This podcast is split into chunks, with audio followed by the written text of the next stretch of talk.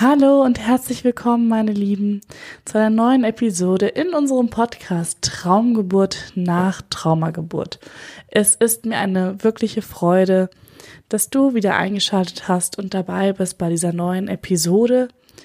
Worum es geht, ist das Thema, warum du dir eine Traumgeburt erlauben musst. Und das möchte ich dir jetzt in den nächsten Minuten genauer erklären. Viel Spaß dabei. Oft haben die Frauen das Gefühl, wenn sie einmal mit dem ersten, vielleicht auch zweiten Kind ein sehr negatives Geburtserlebnis hatten, was auch sich eventuell am Beginn durch eine noch nicht so starke Bindung gezeigt hat, weil die Erlebnisse so erschütternd waren, dass sie dann in der Folgeschwangerschaft immer wieder Zweifel bekommen, vielleicht auch unbewusste Zweifel haben, ob sie sich denn überhaupt erlauben können, jetzt mit diesem Kind eine wunderbare Traumgeburt zu haben, die sie sich doch schon so sehr bei dem ersten gewünscht haben. Das hat ein bisschen was damit zu tun, mit den Schuldgefühlen, die man vielleicht noch nicht verdaut hat, weil man hat eben bei der ersten Geburt dem Kind nicht den Start ins Leben geben können oder es so begleiten können, wie man es sich doch so gewünscht hat. Und das zeigt einfach wieder, wie sehr wir, egal was da auch passiert ist, auch wenn von außen so viel kam, trotzdem nehmen wir als Eltern diese Last in der Regel immer auf uns. Also als Mutter, ich bin schuld, ich bin keine gute Mutter, ich hab, konnte nicht gebären oder oder. Und dadurch hatte mein Kind diesen Start und ja, und wenn ich jetzt mit dem nächsten Kind einen ganz anderen, wundervollen Start erlebe, dann ist das ganz schön unfair. Und so kann man das sehen. Und vielleicht ist es auch erstmal so dieses Gefühl. Es ist gut, wenn man die für sich entdeckt, wenn man Ohren findet, die zuhören, die das verstehen, weil im Bekannten, im Familienkreis kann das auf Unverständnis stoßen natürlich, aber die meisten haben eine gute Freundin, die da gut zuhören kann, weil das sind natürlich sehr sabotierende Gedanken. Wenn man mit diesen Gedanken oder diesen Gefühlen, vielleicht auch nicht so klar gefassten Gefühlen, nicht klar ausgedrückten, ausgelebten Gefühlen in die Geburt startet, dann kann das wie eine Selbstsabotage wirken. Ja, nach dem Motto, ich darf nicht schön gebären. Ich muss genauso schrecklich gebären, damit das für alle Kinder alles gleich ist. Und hier möchte ich einfach Mut machen. Also erstmal ist es, wie gesagt, gut, man erkennt das. Und dann aber auch zu erkennen, also erst einmal ist ja jedes Kind unglaublich unterschiedlich und daher auch jede Beziehung zu jedem Kind unglaublich unterschiedlich. Und man kann das immer gut vergleichen, auch mit erwachsenen Liebesbeziehungen die sind auch unglaublich unterschiedlich. Also der eine lernt seinen Partner kennen und es ist Liebe auf den ersten Blick, einmal quer durch den Supermarkt. Und der nächste ist jahrelang mit seinem dann Partner erst einmal nur befreundet und auf einmal nähert man sich immer weiter an, immer weiter an und klick. Tausend und eine Nacht und es hat Zoom gemacht. Und genauso kann das auch mit Kindern sein.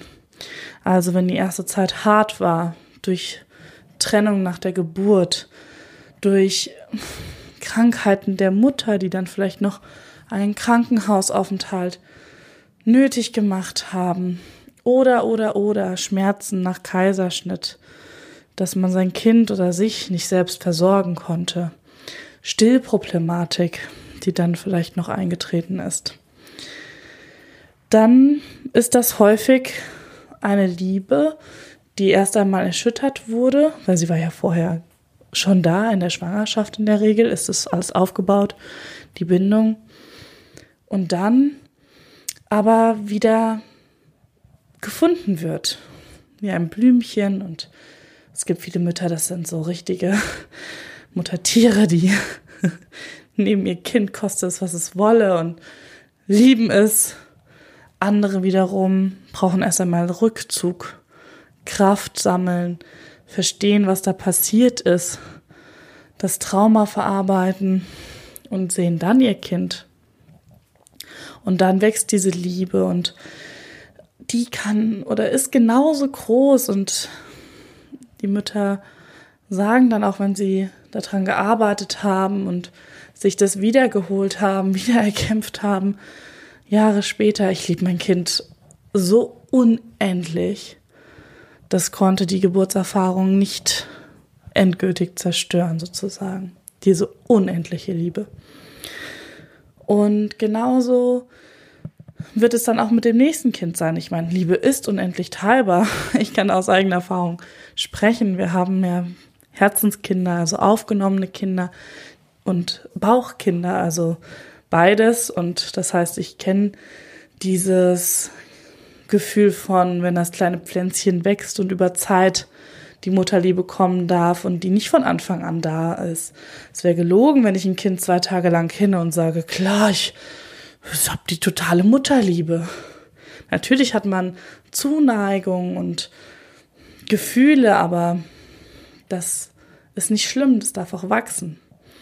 Und es darf aber auch, wie nach einer unkomplizierten Geburt und wenn dann eben das Kind auf einem liegt und so, es darf eben auch einfach schön sein. Es darf so sein. Das ist der eine Aspekt. Erst einmal, dass die Beziehungen sehr unterschiedlich sind, weil eben auch die Menschen sehr unterschiedlich sind, die Kinder auch schon.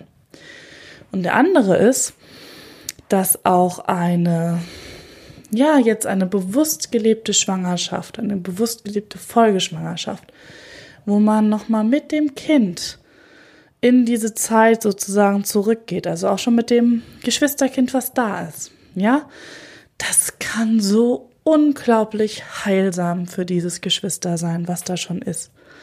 Weil das war ja dabei bei der letzten Geburt. Das hat irgendwo auch verankert. Okay, das war irgendwie hm, mehr oder weniger prickelnd. Und das bietet die Möglichkeit, da nochmal ins Gespräch zu kommen. Und das machen, muss man natürlich ganz altersangemessen machen. Das geht aber auch schon mit den Kleinsten.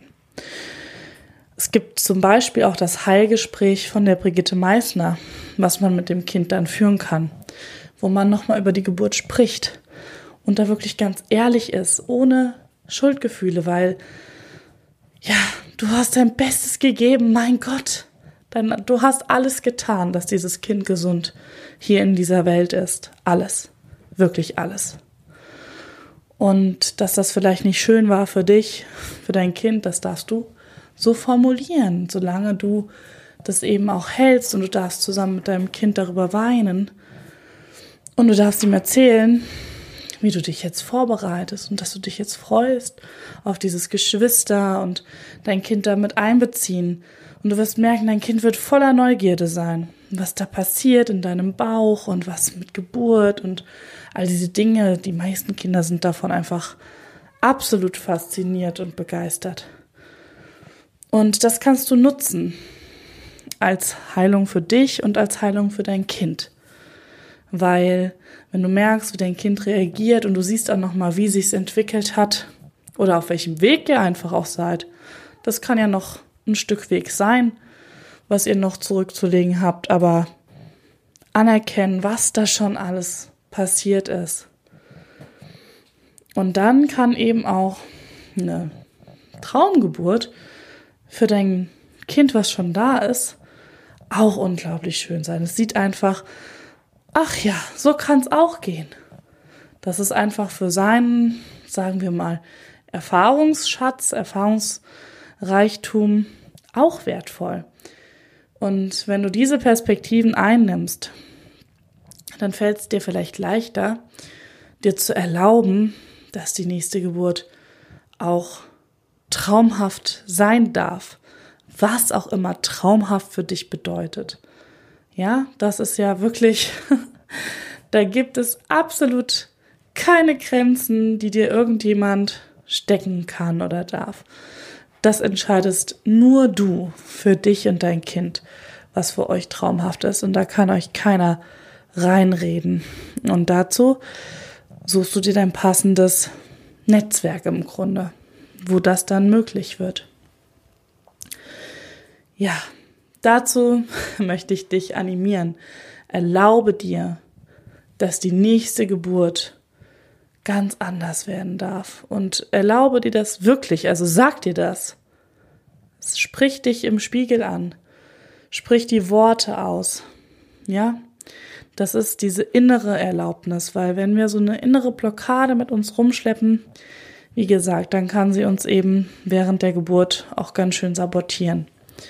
Und das möchten wir verhindern. Und deswegen sprich diese innere Erlaubnis für dich aus. Du hast das absolute Geburtsrecht darauf, eine traumhafte Geburt erleben zu dürfen und dein Kind auch. Und dein Kind oder deine Kinder, die schon da sind, wenn du das authentisch lebst und mit ihnen besprichst und als Heilungsweg nutzt, dann werden die absolut fasziniert davon sein. Und dann dürfen sie auch noch mal in die Welt eintauchen, in die Welt von Schwangerschaft, von Babyzeit. Da haben wir so gute Erfahrungen mitgemacht mit unseren Herzenskindern, gerade mit den ersten, den wir aufgenommen haben, kurz bevor dann unser, wie soll ich sagen, Bauchsohn zur Welt kam. Ähm, ihm zu erlauben, nochmal absolut in dieses Babysein einzutauchen und dann nochmal das ganze Positive mitzunehmen. Das hat ähm, ja uns die ganze Bindungsarbeit unglaublich erleichtert. Und das könnt ihr auch nutzen. Und dann versteht ihr vielleicht auch mehr von dem Verhalten von euren Kindern, was die euch zeigen. Ganz viel lässt sich einfach auf die Geburt oder auch die Schwangerschaft zurückführen. Und mittlerweile gibt's tolle Hilfsangebote genau für diese Themen. Wenn du da genauere Fragen hast oder ähm, du bist dir unsicher, möchtest vielleicht wirklich deinen speziellen Fall mal vorstellen, dann kannst du mich gerne anschreiben. Ich kann dir auch, äh, ich werde auf jeden Fall antworten, so oder so, je nachdem wie lang es ist. Kann es einfach ein bisschen ein, zwei Tage dauern, das möchte ich dann auch richtig machen. Ja, ist ein Angebot, also meldet euch und ähm, ja, natürlich freue ich mich mega, wenn ihr, wenn es euch gefallen hat, natürlich nur, dass ihr die Folge liked und vor allem den Podcast verbreitet. Das, ähm, ja, würde mich natürlich auch wieder sehr glücklich machen. Und ja, mit diesen Gedanken entlasse ich dich jetzt in den Tag, in die Nacht, in was auch immer du gerade unternimmst und wir bleiben in Verbindung. Bis bald. Ciao.